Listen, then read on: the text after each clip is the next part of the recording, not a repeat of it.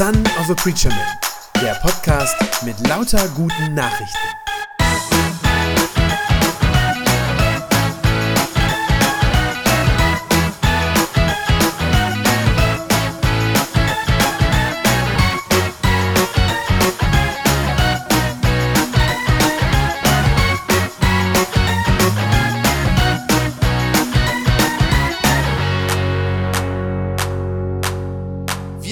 Dieser Passionszeit ganz bewusst durch das Alte Testament und schauen da drin, wie Gott lange bevor Jesus überhaupt geboren wurde, schon angekündigt oder besser sollte man sagen, angedeutet hat, wie er einmal die Menschheit erlösen würde.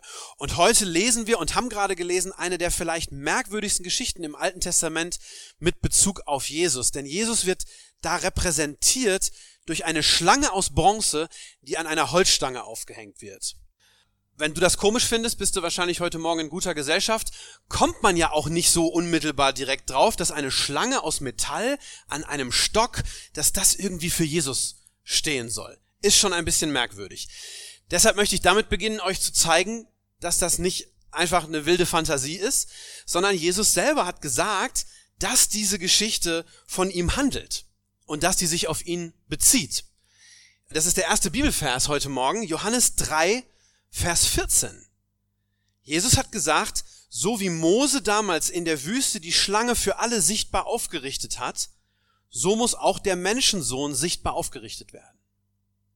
Hat er über sich selbst gesagt. Und weil er das so gesagt hat und klar ist, er bezieht das auf sich, deshalb wollen wir das heute auch so lesen, diese Geschichte. Ich glaube, wir können als Christen das gar nicht anders lesen. Wir wollen versuchen, da drin sozusagen das zu entdecken und das zu verstehen, was in dieser Geschichte schon auf Jesus zeigt. Dabei, sage ich schon gleich vorneweg, kommt es inhaltlich gesehen, ähm, kommt zum, im Vergleich zum letzten Mal jetzt ein Schritt dazu. Letztes Mal ging es ja vor allem darum, was Gott für unsere Rettung getan hat. Ja, was er getan hat. Dass er für eine Lösung sorgt für unser Sündenproblem. Dass er einen Ersatz zur Verfügung gestellt hat. Ihr erinnert euch, das war die Geschichte, wo der Abraham aufgefordert wurde, den Isaak zu opfern. Gott selber hat für Ersatz gesorgt. Auch heute werden wir das noch einmal sehen. Wir werden noch mal sehen, was Gott tut für uns, für, zu unserer Erlösung. Aber, und das kommt jetzt heute dazu, es wird auch darum gehen, was wir, was du und ich tun müssen.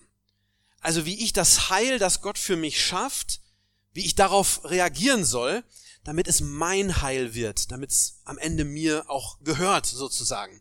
Und wir werden sehen, wie Gott auch diesen Aspekt unserer Rettung schon Jahrhunderte vorher angekündigt hat, nämlich in dieser Geschichte hier im Alten Testament. Dazu wollen wir diese Geschichte heute ähm, Vers für Vers entlang gehen und wir versuchen sie einmal natürlich in ihrem historischen Kontext zu verstehen, also was ist damals einfach schlichtweg passiert und wir fragen immer zugleich, wie und in welcher Weise ist das, was da passiert, schon eine Vorschau auf Jesus Christus.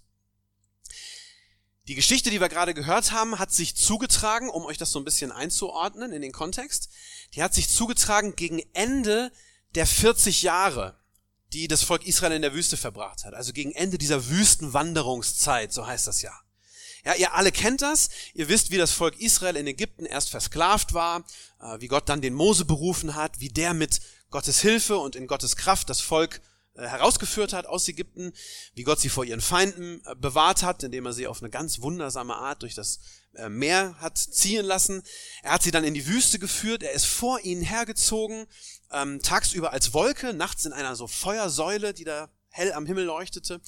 In der Wüste, ganz wichtig, hat er sie versorgt mit Wasser, was es da eigentlich nicht gibt, und mit Manna, diesem sogenannten äh, Brot vom Himmel herab. Gott ist ihnen begegnet in der Wüste. Er hat ihnen seine Gebote gegeben. Ihr kennt alle die zehn Gebote. Er hat einen Bund mit ihnen geschlossen. Muss man sich vorstellen, wie ein Ehebund. Er hat sich an sie gebunden, hat gesagt, ihr seid mein Volk, ich gehöre zu euch, wie eine Hochzeit. Und insgesamt kann man sagen, die Israeliten haben über Jahre und Jahrzehnte wirklich Unglaubliches mit Gott erlebt. Wunder über Wunder, die da passiert sind, immer und immer wieder. Und sie sehen Gott wirklich am Werk. Sie haben erlebt, dass Gott für sie da ist. Sie haben Gottes Gnade, seine Liebe, seine Fürsorge für sie, haben sie mit eigenen Augen sehen dürfen. Ganz lange. Und trotzdem, wenn man das liest im Alten Testament, es ist irgendwie schockierend, trotzdem sind sie Gott immer wieder untreu geworden. Also sie sind immer wieder abgefallen, haben sich abgewendet von Gott.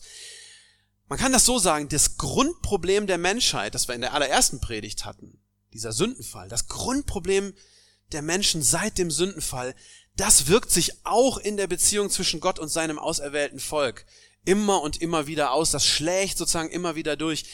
Sie misstrauen Gott, ja, obwohl er ihnen so viel Gutes getan hat.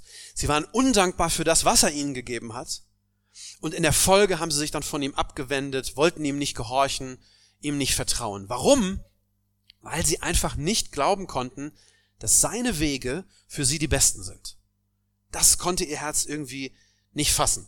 Und die Geschichte, die wir gerade gehört haben, das ist der, ach, ich habe es nicht gezählt, der x-te Fall davon, dass das Volk Israel Gott wieder mal untreu wird. Ich lese mal die ersten beiden Verse aus der Geschichte nochmal vor, Verse 4 und 5. Als die Israeliten vom Berg Hor weiterzogen, da wandten sie sich zunächst in Richtung Schilfmeer, um das Land Edom zu umgehen. Da durften sie nicht durch. Doch auf dem Weg wurde das Volk ungeduldig. Sie müssen also einen Umweg machen und sie verlieren die Geduld. Vers 5, es lehnte sich gegen Gott und Mose auf und sagte, wozu habt ihr uns aus Ägypten heraufgeführt, damit wir in der Wüste sterben? Hier gibt's weder Brot noch Wasser und es ekelt uns vor diesem elenden Fraß. Nur um das nochmal klar zu haben und klar zu sagen, worüber beschweren die Israeliten sich da? Über das Manna. Dieser elende Fraß, den das Volk nicht mehr haben will, das ist das Manna. Das ist das himmlische Brot, das, womit Gott sie seit Jahren treu versorgt, womit er an ihrer Seite steht. Das ist Gottes gute Gabe für sie und sie sagen uns ekelt davor. Das ist ein schönes, nee, kein schönes, ein erschreckendes Beispiel dafür, wie Sünde gegen Gott, wie die konkret aussieht und wie die sich äußert.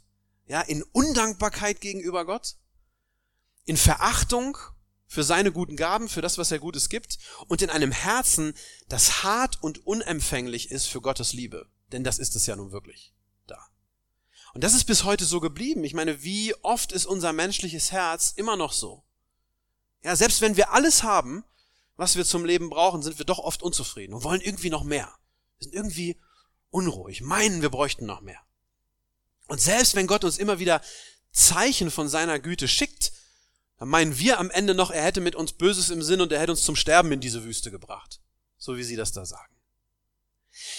Und wir sehen an dieser Geschichte auch nochmal deutlich, auch das etwas, was wir schon in den äh, vorherigen Predigten auch gehört haben, aber das wird hier auch nochmal ganz klar. Wir sehen nochmal, was uns die Sünde bringt. Nämlich den Tod. Ganz eindeutig. Gott ist tief traurig über das, was die Israeliten da machen. Er ist enttäuscht, er ist sicherlich verletzt, Denkt dran, es geht immer, ihm geht es immer um eine Liebesbeziehung zu seinem Volk. Und das ist verletzend, wenn die Leute so reagieren. Und er straft sie, indem er ihnen zeigt, was passieren würde oder was passiert tatsächlich, ganz konkret, wenn er sich wirklich von ihnen abwenden würde. Sie denken, er hat sie schon verlassen, hat er eigentlich nicht, aber er zieht sich jetzt sozusagen zurück und er lässt dieses Unglück über sie kommen. Vers 6. Da schickte Jahwe Saraf-Schlangen unter das Volk, Viele Israeliten wurden gebissen und starben. Denkt daran, wie schon ganz am Anfang der Bibel die Schlange, wie die ein Symbol war für den Teufel, für die Sünde, für den Tod. Ja, Gott lässt also, so kann man das hier sagen, Gott lässt über die Israeliten genau das kommen, was sie sich selber gewählt haben. Den Tod. Ja, die Sünde bringt uns unweigerlich den Tod. Und Gott lässt das sozusagen zu, dass seine Leute jetzt die Folgen ihres eigenen Unglaubens das zu spüren kriegen. Und dass sie in eine echte Notlage kommen. Ja, es ist Lebensgefahr, lebensbedrohlich. Das lässt Gott zu. Auch hier ist es wieder so, er tut das nicht, um sie endgültig zu vernichten, sie auszulöschen, sie zu zerstören, sondern er tut das, das tut er immer, damit sie umkehren, damit die zur Besinnung kommen, damit die sich wieder an ihn wenden. Ich glaube, auch das ist ein wiederkehrendes Muster in der Bibel. Das können wir immer wieder sehen, dass Gott so handelt. Dass wenn er straft, dann damit die Leute zur Umkehr finden. Ich glaube eigentlich auch, dass äh, die Corona-Pandemie so ein Weckruf Gottes war, eine Notlage, in der unsere Gesellschaft hätte erkennen sollen eigentlich, wie sehr wir Gott brauchen. Ja, dass wir ihn wirklich brauchen. Leider hat das nur sehr bedingt funktioniert oder nur bei wenigen Leuten. Damals war es anders. Beim Volk Israel war das noch anders, da hat es funktioniert. Das Volk merkt, was los ist. Das Volk merkt, wir sind selber im Unrecht und sie rufen nach Hilfe. Das ist der nächste Vers. Vers 7. Da kamen sie zu Mose und sagten, wir haben gesündigt, dass wir uns gegen Jahwe und gegen dich aufgelehnt haben. Bete doch zu Jahwe, dass er uns von den Schlangen befreit. Und Mose betete für das Volk. Und in diesem Vers begegnet uns jetzt die erste Typologie. Denkt dran, Typologie ist das Vorbild sozusagen für Jesus. Ja, das ist die erste Typologie in dieser Geschichte, die auf Jesus Christus hindeutet. Denn Mose, das muss man sich auf der Zunge zergehen lassen, Mose bittet Gott um Gnade für Menschen, die sich an Gott versündigt haben. Menschen, die definitiv schuldig geworden sind, die sich wirklich haben was zu Schulden kommen lassen. Für die bittet er. Ja, mehr noch, er setzt eigentlich noch einen drauf. Mose betet sogar für Menschen, die auch ihn angeklagt haben, die ihn falsch beschuldigt haben. Ne, du hast uns herausgeführt aus Ägypten, damit wir hier sterben. Das ist eine falsche Anschuldigung. Die ihn beleidigt haben damit auch. Und ich glaube wirklich, damit ist sein Gebet, das Gebet, was der Mose hier spricht, das ist ein, man kann das so sagen, ein vorauseilender Schatten von Jesus Christus.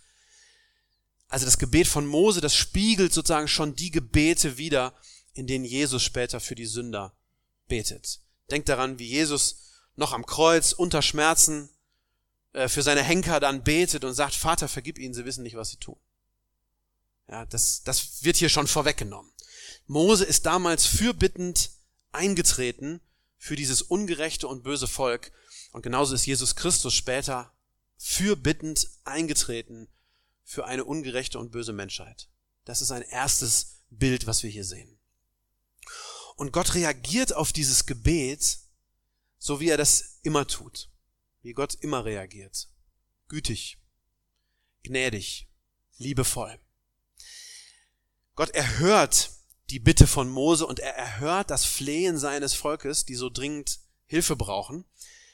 Allerdings, und das ist jetzt der Twist sozusagen in der Geschichte, Gott erhört das anders, als die sich das wahrscheinlich vorgestellt haben. Das ist interessant. Was hatte das Volk gebeten oder was war ihre Bitte gewesen? Das Volk hatte sich gewünscht, dass Jahwe sie von den Schlangen befreit. Also, dass der die einfach wegnimmt. Die sollen nicht mehr da sein, diese Schlangen. Das war ihr Wunsch, das war ihre Bitte. Aber es ist interessant, Gott wählt einen anderen Weg, um seinem Volk zu helfen. Und dieser Weg, der scheint nur echt auf den ersten Blick ziemlich merkwürdig zu sein, aber der zeigt uns eben schon das Muster, nach dem Gott später auch am Kreuz handelt. Das gleiche Muster. Denn Gott nimmt die Schlangen eben nicht einfach weg. Ja, sein Gericht über die Sünde kann man sagen, das bleibt bestehen. Er hat Recht mit seinem Gericht. Er macht das nicht einfach rückgängig. Aber, und das ist jetzt der Punkt, er, er sorgt für einen Weg, wie die Israeliten vor den tödlichen Folgen bewahrt werden können und wie sie sozusagen aus dem Gericht Gottes heraus gerettet werden können. Das Gericht bleibt, aber es gibt einen Rettungsweg aus dem Gericht heraus.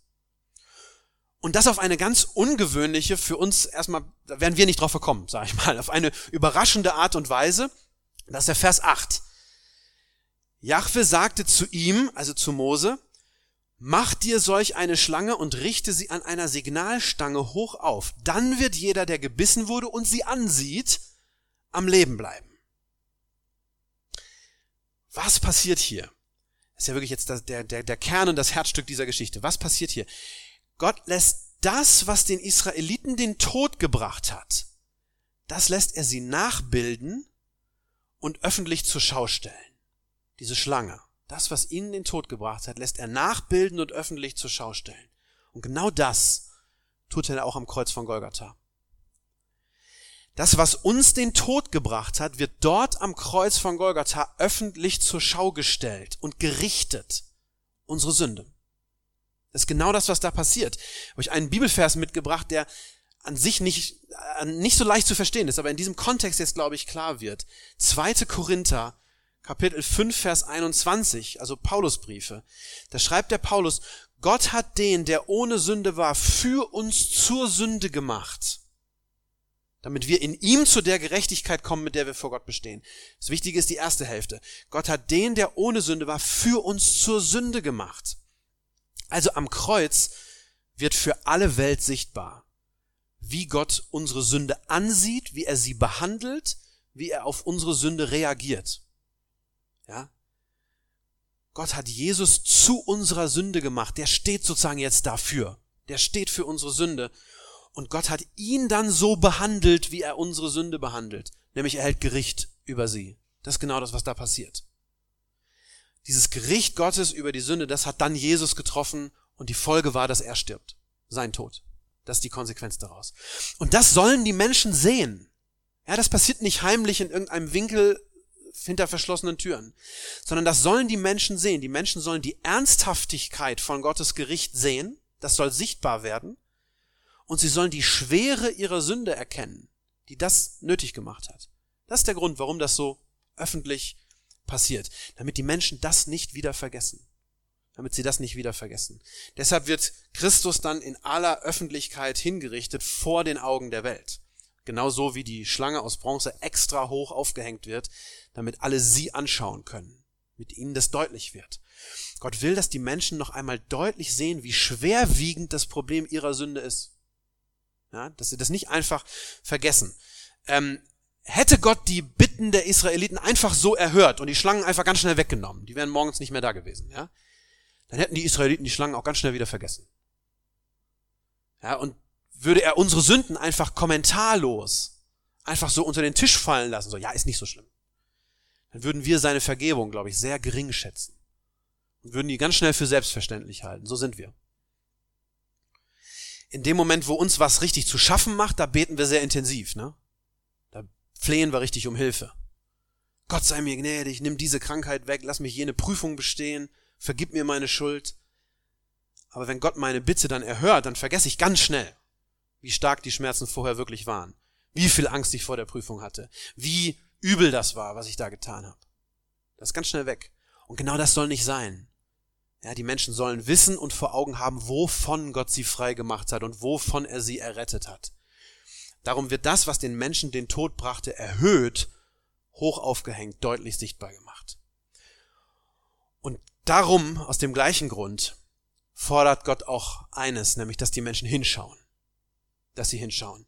Das ist ja die einzige Bedingung hier, um gerettet zu werden. Ist interessant, nicht? Das ist die einzige Bedingung, dass die Israeliten vor den Schlangen äh, gerettet werden. Vers 9, der letzte Vers in dieser Geschichte. So fertigte Mose eine Schlange aus Bronze und machte sie an der Stange fest. Wer nun von einer Schlange gebissen wurde und dann zu der Bronzeschlange aufschaute, der blieb am Leben. Klammer auf, wer das nicht machte, wer da nicht hinschaute, der starb. Wird damit natürlich auch gesagt. Klammer zu. Gott ist gnädig mit seinen Menschen. Obwohl sie wirklich Strafe verdient hätten, erbarmt er sich über sie. Nochmal, er nimmt sein Gericht nicht zurück. Sein Gericht ist gut und gerecht aber er bietet ein Hilfsmittel an. Etwas, das sie aus dem Gericht heraus rettet, wenn, wenn sie es nur anschauen. Wenn sie es anschauen. Das ist das Einzige, was sie tun müssen. Sie müssen hinsehen. Wer gebissen wurde und dann noch hochmütig der Meinung war, eine Schlange an einem Stock soll mich retten, was ist das für ein alberner Quatsch? Wer so denkt, der stirbt an den Folgen der eigenen Sünde. Und das ist beim Kreuz genau das Gleiche. Wir müssen hinsehen, um gerettet zu werden. Wenn ich das tue, wenn ich hinsehe, das heißt ja auch nichts anderes, als wenn ich mich meiner Sünde stelle. Ja, wenn ich mich der Tatsache aussetze, dass Jesus für mich sterben musste, dann bekomme ich das Leben geschenkt. So ist es am Kreuz.